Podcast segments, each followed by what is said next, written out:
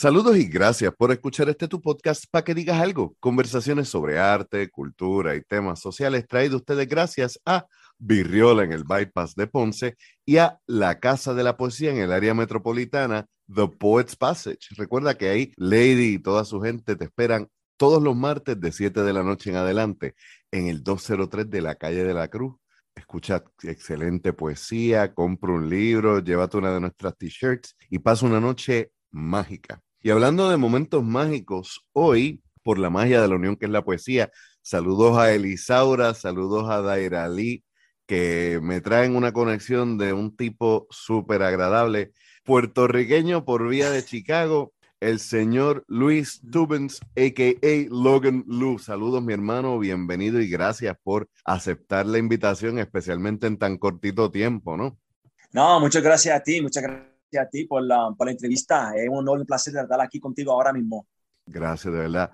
Daira fue la primera persona que me había eh, hecho conocer algo de tu trabajo. Ella estuvo representándonos allá en el slam de la diáspora en Chicago y del slam y de la diáspora es un tema que te voy a estar preguntando, fanático del tema yo al fin, pero luego entonces Elisa ahora también me dice, mira, estuve por allá y conocí a este tipo que lo tienes que conocer. Y mientras he ido estudiando tu trabajo, conociendo, veo que tenemos grandes amistades en común, que tenemos muchas influencias y que tu trayectoria básicamente la he conocido de forma tangencial y desde que empezó el Internet, básicamente a principios de los 2000 para acá. Pero para que nuestro público te vaya conociendo, por favor, comparte un poema tuyo. Vamos a empezar con algo tuyo.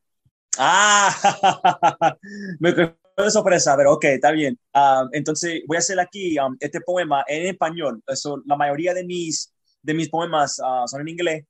Una de las razones por qué quiero ir a Puerto Rico ah, el mes que viene eh, es para escribir y mejorar mi letra en español. So, entonces voy a recitar aquí un poema que se llama Latinex, que tiene que ver con esta palabra que es una palabra poco, un poco nueva, uh, Latinex. Bueno, aquí vamos. ¿Qué significa la palabra Latinex?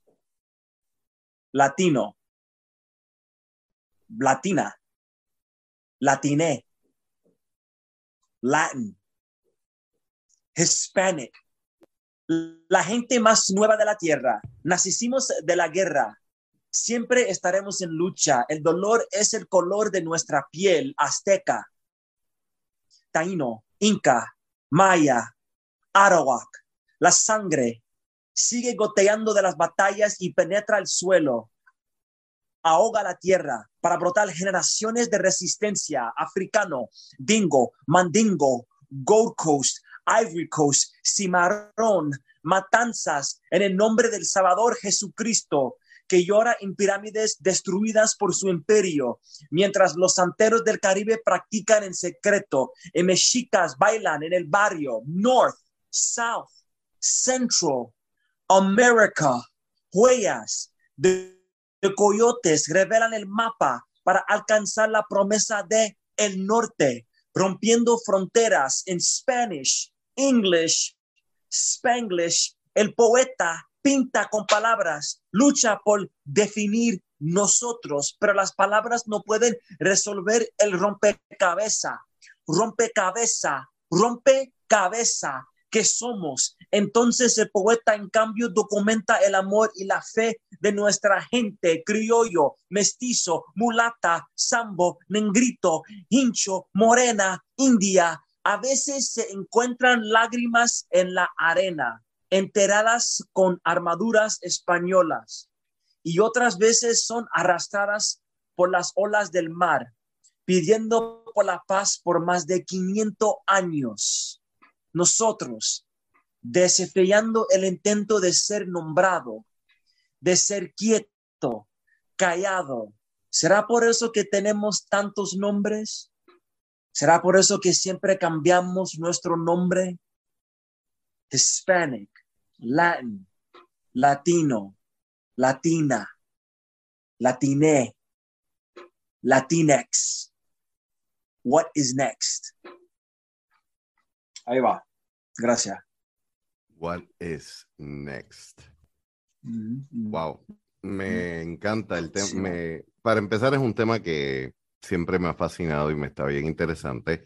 la evolución número uno de los pronombres es un tema que, y más en español, aunque sí en inglés, el inglés muchas veces se presta mucho para un lenguaje más neutro que el español. El español es mucho más, más definido a género.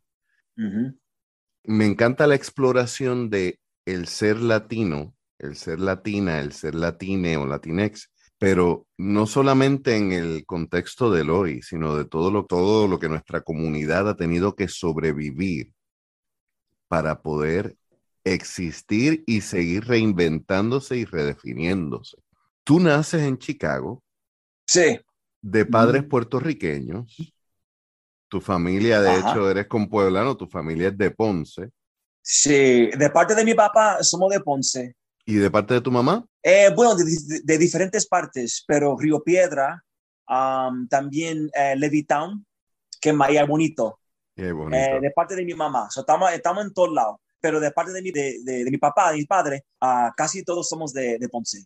Y te crías en Chicago en una época donde hay, digo, Chaytown siempre ha tenido esta magia de ser un, un, un, área muy cultural, muy de reafirmación en los grupos minoritarios, pero tú empiezas a crecer, igual que yo, pero obviamente yo lo veo desde Puerto Rico, en los inicios del hip hop, en los inicios del rap, en los inicios donde empieza esta afirmación del afrocentrismo pero también eso empieza a reflejarse en la reafirmación cultural, más allá de yo soy americano. Es como que no soy solamente un puertorriqueño de segunda generación, no, yo soy puertorriqueño y nacido en Estados Unidos. ¿Cómo fue para ti esa relación de soy puertorriqueño, pero viviendo en Chicago hay una comunidad latina mexicana enorme? O sea que tienes una conciencia también de que soy puertorriqueño, pero también soy parte de una comunidad más grande que el Caribe. ¿Y cómo va eso influyendo tu forma de ver las cosas? Mira, bueno, yo creo que eh, todavía yo estoy um, tratando de encontrar esa identidad. La pregunta, que es ser puertorriqueño en la ciudad de Chicago, es una pregunta que yo estoy tratando de contestar desde yo estaba consciente um, de mi cultura. Bueno, uh, cuando tenía como 14, 15, 16 años, todo era hip hop, ¿verdad? Como tú decías. Um, entonces eso fue una influencia bien, bien grande para mí y, para todos los puertorriqueños acá en Chicago, um, porque nosotros ahí encontramos donde nosotros estamos en la cultura americana. Tú sabes, es como que, mira, estamos aquí en Estados Unidos, estamos aquí en esta ciudad, pero ¿dónde, dónde, dónde aquí, donde nosotros podemos encontrar representación? Y nosotros encontramos eso en, hip hop, pero eh, hip hop no fue, tú sabes, ahí donde se acaba um, ese proceso de buscar la identidad. entonces, como tú dices, que aquí en Chicago ah, hay una comunidad bien grande de mexicanos. Eh, de hecho, yo creo que nosotros en Chicago eh, somos la ciudad segunda más grande de mexicanos en todo Estados Unidos afuera de Los Ángeles. Digo que hay más mexicanos aquí en Chicago que en otras partes de Estados Unidos, menos, menos Los Ángeles. Y yo empecé trabajando por un museo mexicano cuando yo tenía como ya 19 años. Mi trabajo era eh, estudiar la historia de arte mexicana. Um, soy siempre estaba ahí estudiando, estudiando, estudiando. Y entonces ahí es cuando yo empecé a decir, chacho, pero y, y, el arte puertorriqueño y um, la cultura puertorriqueña es muy diferente de crecer en un barrio puertorriqueño en Chicago de crecer en, en Puerto Rico, porque no siempre está la cultura presente.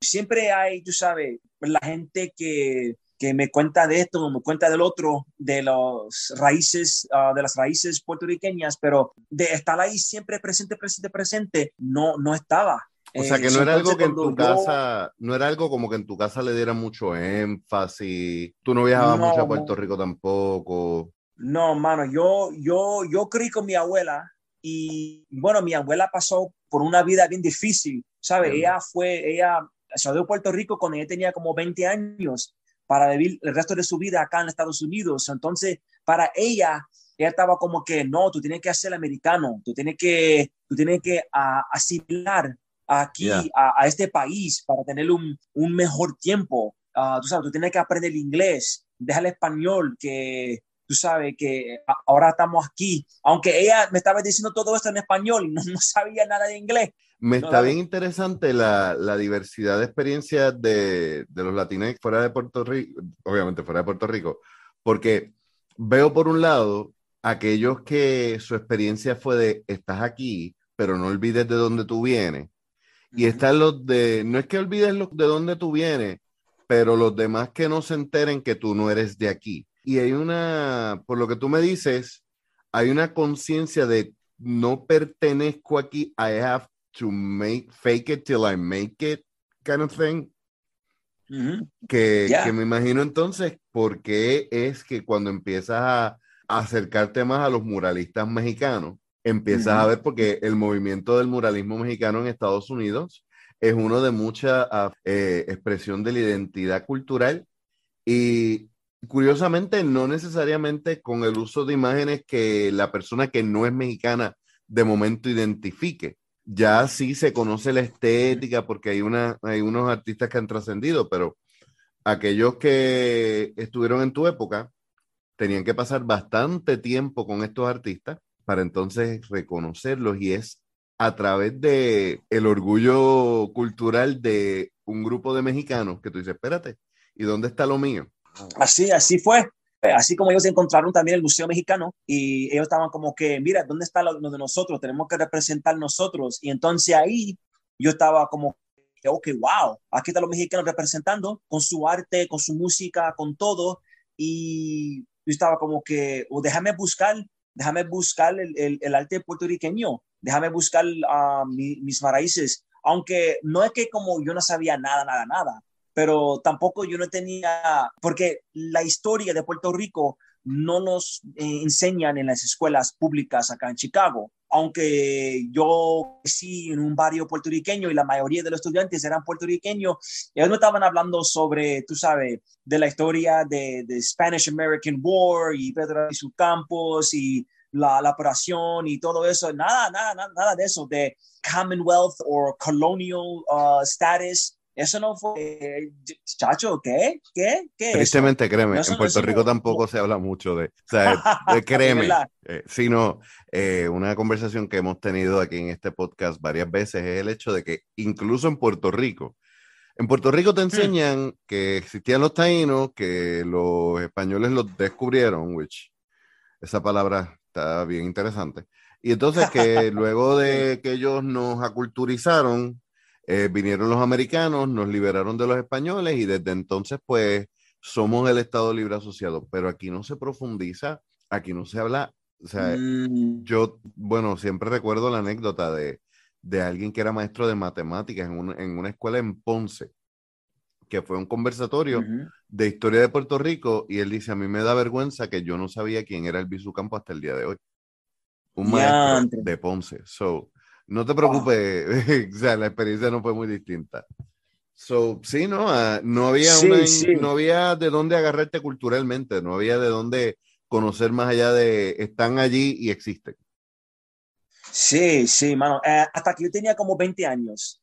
Y entonces, cuando yo tenía como 20 años, descubrí una organización, ah, gracias a una amiga mía que se llama Gaby, que me dijo de una que, ya no existe, pero una organización que se llama el Bate, que se llamaba el Bate urbano, que fue como un centro de juventud, de jóvenes. Ahí habían gente de 25, 27 años que eran los líderes de esa organización y por arte nos enseñaban la historia de Puerto Rico por poesía, por música, por, por fotos, por pinturas. Nos enseñaron la historia y tuvieron eventos y, um, y ¿sabe? Eventos donde tenían eh, panels de gente, um, gente ahí hablando sobre la historia de, de, Puerto Rico y ahí donde, donde yo abrí mis ojos y es más para que eh, la manera en que ellos me estaban ah, enseñando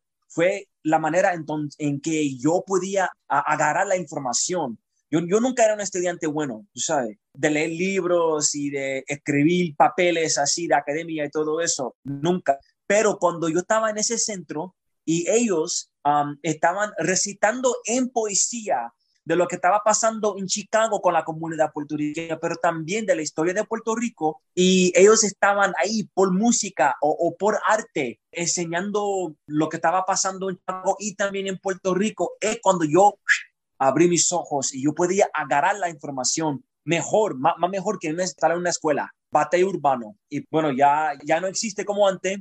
Hay diferentes organizaciones de, jóvenes en la comunidad puertorriqueña acá en, la ciudad de Chicago, pero para mí eh, fue el batey urbano en que me enseñó de, verdad, de verdad, lo que es ser puertorriqueño acá en la ciudad de Chicago.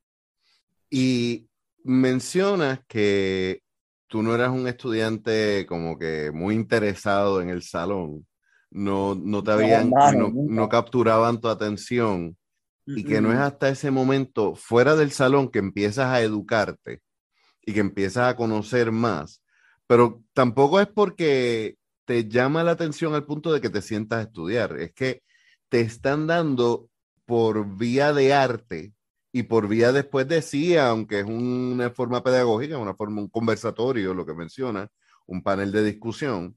No es lo mismo que un tipo en un salón diciéndote un montón de facts que tú te memorices y obviamente vas conectando. ¿Ya tú escribías o empiezas a escribir luego? Bueno, yo creo que para mí, durante la época cuando estaba en la escuela secundaria, ¿sabes? De los años, cuando tenía como 16, 17 años, yo escribía, pero escribía como rimas, like battling, like, like freestyling, tú sabes, hip hop. Eh, Eso sí lo yo escribía. Y eso fue, ¿sabes? Ahí escribiendo tonterías por ahí. yo, yo, one, two, one, two, mic check, mic check. I'm the baddest on the block, what you got, tú sabes. Todo eso, ¿verdad? Nada, nada, nada real. No, mentira, era, era todo real. Pero nada que tenía como esa, uh, it wasn't a substance, eh, como esa carne um, de, de, educación o de arte o de, de, ser consciente de lo que está pasando ahora en, um, en las áreas políticas y sociales. Um, estaba escribiendo nada más para con mis, con mis panas ah, y, batallar con ellos. Yeah, what it is, bro. That's what it is. Eso cuando yo empecé, empecé, ¿verdad?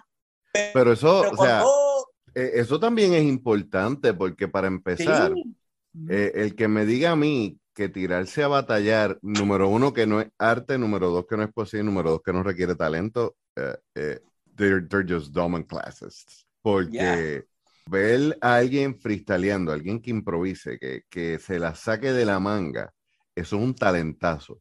Y segundo, el, cuando uno es joven, esos son los momentos duros donde uno se prueba primero saliendo del cascarón de uno y segundo, a veces enfrentándote a críticas que van a haber personas que te van a criticar just to hate. Y eso va a ayudarte como quiera. Si sabes cómo recibir las críticas, eso te ayuda a pulir tu trabajo. Que aunque no hubiese sustancia, tú vas puliendo tu fondo, tu forma y tu formato. Yes, ya, seguro que sí. Porque hay dos maneras de, de responder a esa crítica, ¿verdad? Tú puedes decir, oh, ok, ya, yo tengo miedo, no voy a recitar. O te da como esa energía para decir, no, ah, ahora, ahora te voy a escribir mejor todavía para que te calles, ¿sabes? Eh, entonces yo fui de otro lado, ¿verdad? Yo fui del lado de, um, vamos, ¿sabes? Tú, tú vas a, decir que yo no puedo y lo voy a hacerlo mejor, mejor todavía, ¿verdad? Y, escribir eso. Y como, como tú dices que ese um, the skill de ser un freestyle, ¿verdad? De improvisar, um, eso fue bien importante para mí y para, para estar ahí y con, en, un, en un grupo de, de, varones, bueno, la mayoría eran varones, ¿verdad? En un grupo de, de varones ahí de la ciudad de Chicago que no solo eran puertorriqueños, pero también afroamericanos y uh, blancos aquí, cuando, y filipinos y mexicanos también, entre todos ellos también improvisar y para estar como que, no, yo, yo debo estar aquí, estoy aquí para recitar y para, para batallar, que eso me ayudó, porque entonces cuando yo entré a los 20, 21 años, cuando yo en sí entonces empecé a escribir poesía, ya yo tenía por lo menos un poquito ese, bueno, bueno vamos a decir que no tenía el miedo ya de recitar en frente de la gente. Yo no tenía el miedo ya de decir, ah, que esto no, no, no, no, no va a salir bien, entonces yo me voy a quedarme callado. No, ya ese miedo ya se me quitó cuando yo tenía 17, 16 años, porque yo estaba rapeando con un par de, de, de chicos que, chachos, que, que ellos querían pelear conmigo si, si yo decía una cosa bastante, bastante fuerte. So, um, so yeah, so yeah, eh, eso fue, eso fue bien importante, aunque yo no creo que fue muy, muy uh, importante en, la, en la técnica de escribir poesía, pero por lo menos de performance y para quitarme el miedo um, de estar enfrente de la gente, eso sí fue bien importante. Y menciona, para ti son bien importantes las artes visuales, especialmente el movimiento del muralismo y se va más allá de, de simplemente eh, alguien que vive, como decíamos, los principios del hip hop, que los cuatro elementos están ahí, el graffiti es uno, pero como alguien quien tuvo unas experiencias de curaduría de eventos y de, de estar en museos desde bastante joven por muchas horas y de hacerte amigo de artistas visuales que tú incluso admirabas. ¿Cómo es entonces para ti esa relación entre la poesía y la pintura? Sí, mano, es que son como dos pedazos de una rompecabezas.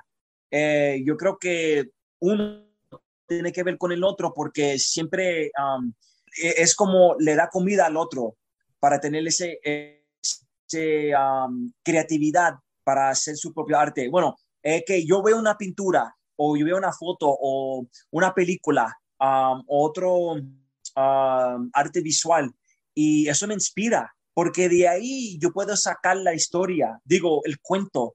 Yo, yo, yo, veo una pintura y yo puedo decir, mira, esta pintura, aunque sin saber nada de la pintura, yo puedo crear una, un cuento de ahí, solamente ahí describiendo lo que estoy viendo. Y si para mí, como yo no, no soy buen artista visual, eso fue una influencia, una, siempre era una inspiración grande para mí, porque aunque no, no podía hacerlo, lo miraba y yo siempre estaba como que, ¿qué quiere decir esta pintura? ¿Qué quiere decir esta foto? Bueno, lo voy a crear eh, el cuento en mi, en mi mente. De como que, ah, que déjame escribir esto, boom, boom, boom, eso es lo, que, lo que está pasando. Bueno, por ejemplo, cuando estaba trabajando en el Museo Mexicano, había una pintura de un artista que se llama Carlos Almaraz. Es de un bosque y en este bosque Ah, hay como, una, como unos eh, indígenas que están ahí, ¿verdad? Atrás de las indígenas se ve la sombra de unos hombres eh, en caballo. No sabemos quién son, ¿verdad? Pero hay unos hombres en caballo que solamente se ve la sombra, ¿verdad?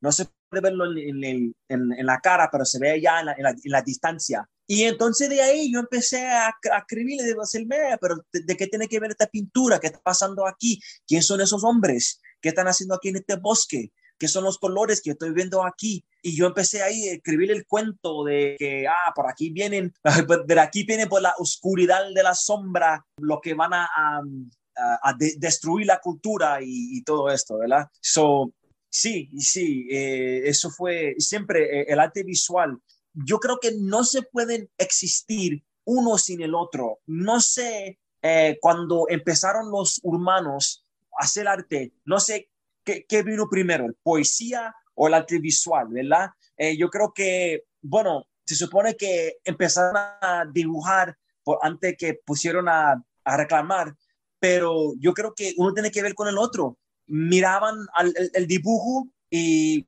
wow, o lo que sea, ¿verdad? Diciendo, esto tiene que ver con esto, ¿verdad? Y, y eh, déjeme hablarle a toda la gente. O alguien decía, hablando al, al, al tribu o, o, lo que sea, y la otra persona estaba documentando, um, documentando. Estaba dibujándolo para ajá, documentar um, lo que estaba viendo. So, yo creo que siempre uno tiene que, un forma de, de arte eh, es como energía o si siempre se va eh, a inspirar al otra, al otro forma de, de, arte. Y para mí así fue. Te lo pregunto y me, me es bien interesante esa conexión porque yo siempre he estado rodeado de artistas visuales, pero yo, para empezar, tengo problemas motor fino, así que de por sí escribir a mano es un problema, pintar, dibujar es otro reto. Hmm. Para mí las artes visuales son casi magia, son, tú sabes, lo más cercano a la brujería que yo conozco es eso. Pero también me está bien interesante esa, esa influencia en tu caso, porque me recuerda, cuando te vea en Puerto Rico, te voy a enseñar este libro. Kidani Acevedo, un poeta de acá, escribe un poemario que se llama Múltiples. Y a ti te va a gustar porque todos son poemas inspirados en grabados de artistas puertorriqueños actuales. Y todos los poemas conversan con las obras y además cada poema está escrito en español y traducido al inglés.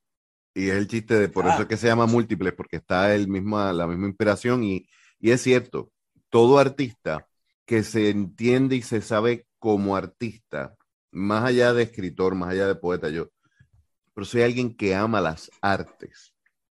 Y como alguien que ama las artes, las demás artes me conmueven, me mueven y me inspiran. Y eso es hermoso porque así primero nunca se acaba la inspiración, porque puedes encontrarla en todos lados. Y segundo, no tienes miedo en decir, estas son todas mis influencias, porque estás ocupando espacios que tus influencias, como no son necesariamente poetas, sí hablan con tu trabajo, pero en realidad no ocupan el mismo lenguaje. It's a very smart move, my friend. pero obviamente eh, y ahora entonces, hablando un poquito más sobre este trabajo del Museo Mexicano, es un trabajo que has extendido y de lo que en un momento fue el Museo Mexicano, ahora es el Museo Urbano. ahora estás trabajando algo que más que mexicano es urbano y está extendido a todos los latinos, ¿no?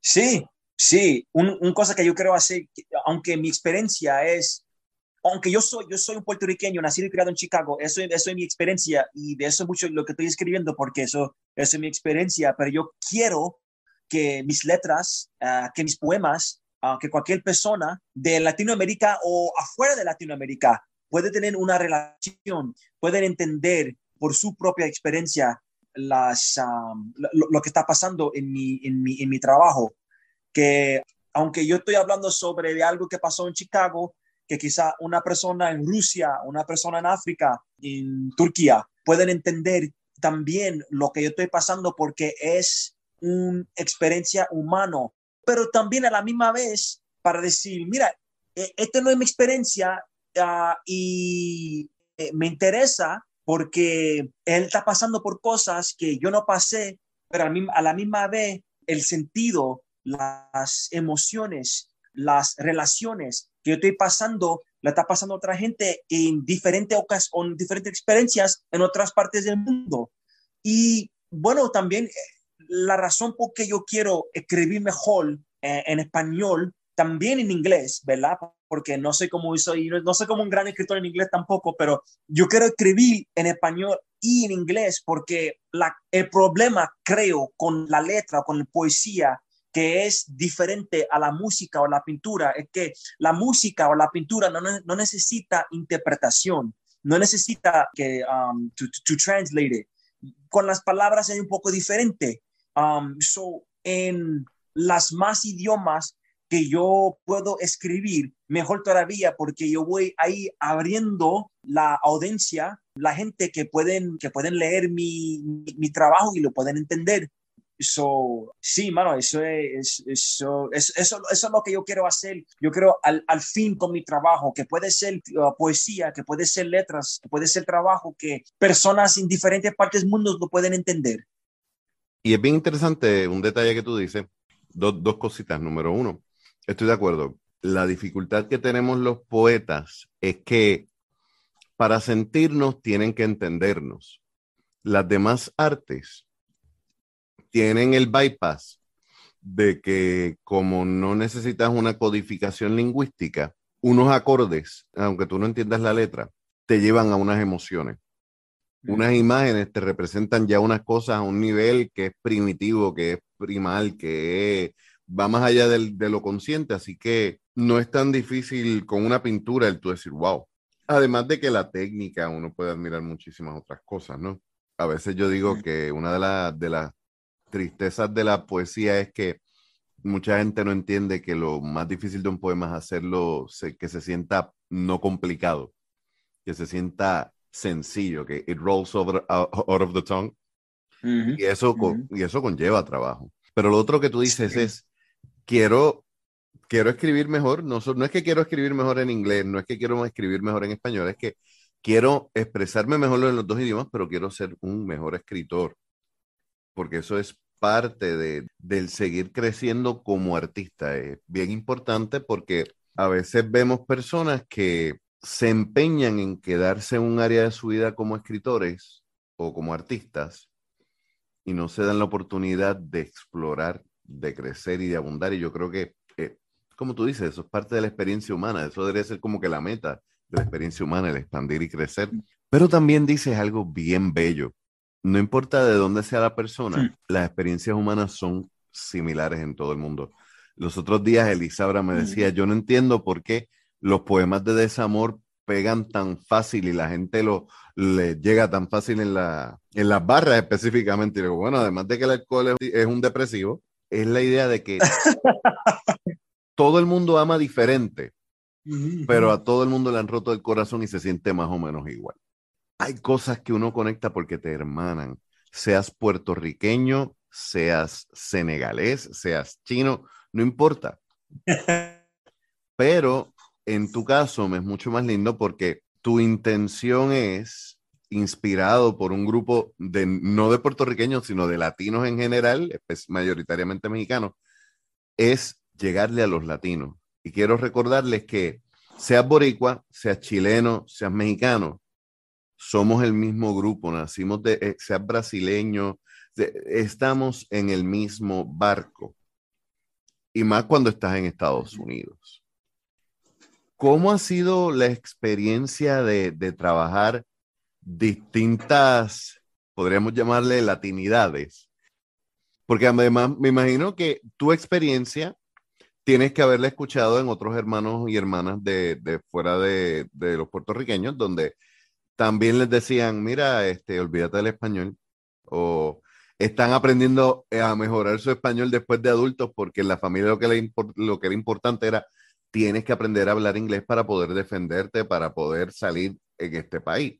¿Es esa experiencia común o, los demás latinos tú has visto que se han mantenido? Obviamente los mexicanos, como tú mencionas, hay, una, hay un fuerte lazo con su cultura, quizás también porque está mucho más cerca, pero ¿tú crees que es la misma experiencia? ¿Es Puerto Rico diferente porque somos el, la colonia de Estados Unidos?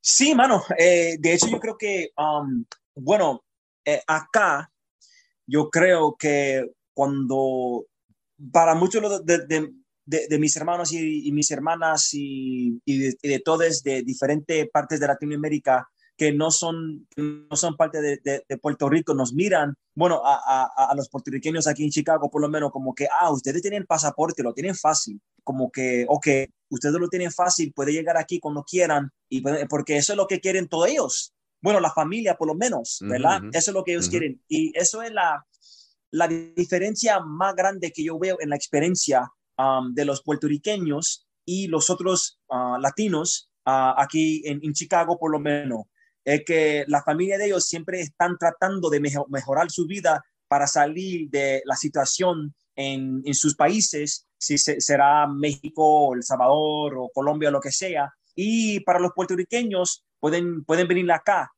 Pero yo creo que lo que ellos no, no entienden es que al fin del día Estados Unidos tiene control sobre Puerto Rico.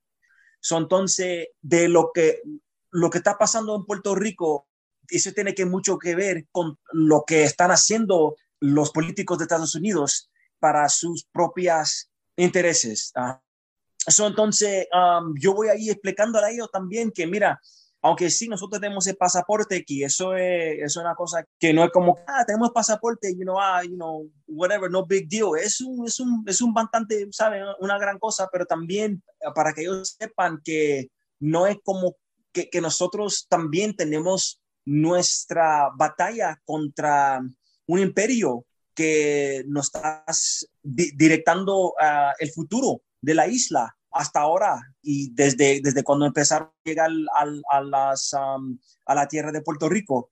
Pero eso es la diferencia. Ya llegando, ya llegando a Chicago y ya eh, estando un par de años en, la ciudad, eh, todos tenemos el mismo problema. Todos tenemos problemas con la policía, La policía, no importa si eres puertorriqueño, mexicano, El Salvador, uh, colombiano, para, para ellos, all, you guys are brown, you know, we, we don't like any of you guys. Tú sabes, so, no hay diferencia cuando venía la policía, ¿verdad? Eh, no es como que, oh, oh, ustedes son los puertorriqueños, ok, ok, ustedes queden aquí, los mexicanos van con nosotros. No, para carajo, eh, todo, todo ustedes se van al, al, al, al, cárcel. Pero también, no solamente eso, en las experiencias negativas, pero las, las experiencias positivas también, aunque hip hop o bailando salsa, merengue, bachata, cumbia, eh, escuchando uh, reggaetón, comiendo comida, aunque, sea tacos o, arroz con gandules. Uh, la idea es que eh, entre la comida, el arte, la música, nosotros encontramos esa tierra común uh, en que nosotros podemos uh, tener esa identidad para compartir. So, sí. Hay diferencias, pero también hay cosas comunes um, que tenemos en nuestra experiencia de ser latinos en Estados Unidos.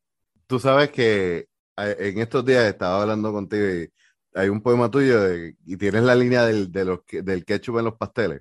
Ajá, este, sí, sí, y sí, yo, ajá. y yo decía, hay que escribir uno que vaya del pastel al tamal y del tamal al pastel y del mofongo al mangú y del mangú al mofongo, porque es, es cierto lo que tú dices, o sea, las diferencias que nos separan cuando nos vemos ojo a ojo, cara a cara, hombro a hombro, no son tan grandes. Uh, hay un comentario que lo ha dicho aquí varias veces varias personas, entre ellas Julie Laporte. Si tú te vas por el Caribe, la única diferencia de los esclavizados fue dónde paró el bote. O sea, el boricua está hermanado con los negros en San Croix y uh -huh. también a nosotros se nos olvida que nuestras raíces taínas vienen de los mismos indígenas de Sudamérica que se fueron moviendo y desplazando, o sea que a la larga todos somos primos. Y es importante, mientras Puerto Rico va reconociéndose como un país y como una nación, y va redescubriendo y reconociéndose en su lugar histórico, es importante que nosotros recordemos, sí, que somos puertorriqueños primero, que somos segundo caribeños, pero que somos parte de Latinoamérica. Y a veces es Estados Unidos, por razones coloniales, el lugar donde es la, la, casa donde nos encontramos con todos esos primos.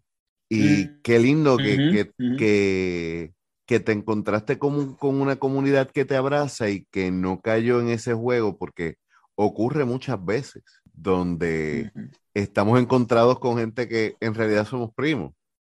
Y que eso a ti te inspira entonces a trabajar con hermanos, hermanas y hermanas de todos los países de, de Latinoamérica para afianzar esa cultura y es ahí entonces desde el momento en que dices, ok, yo quiero escribir, pero para que digas algo con propósito.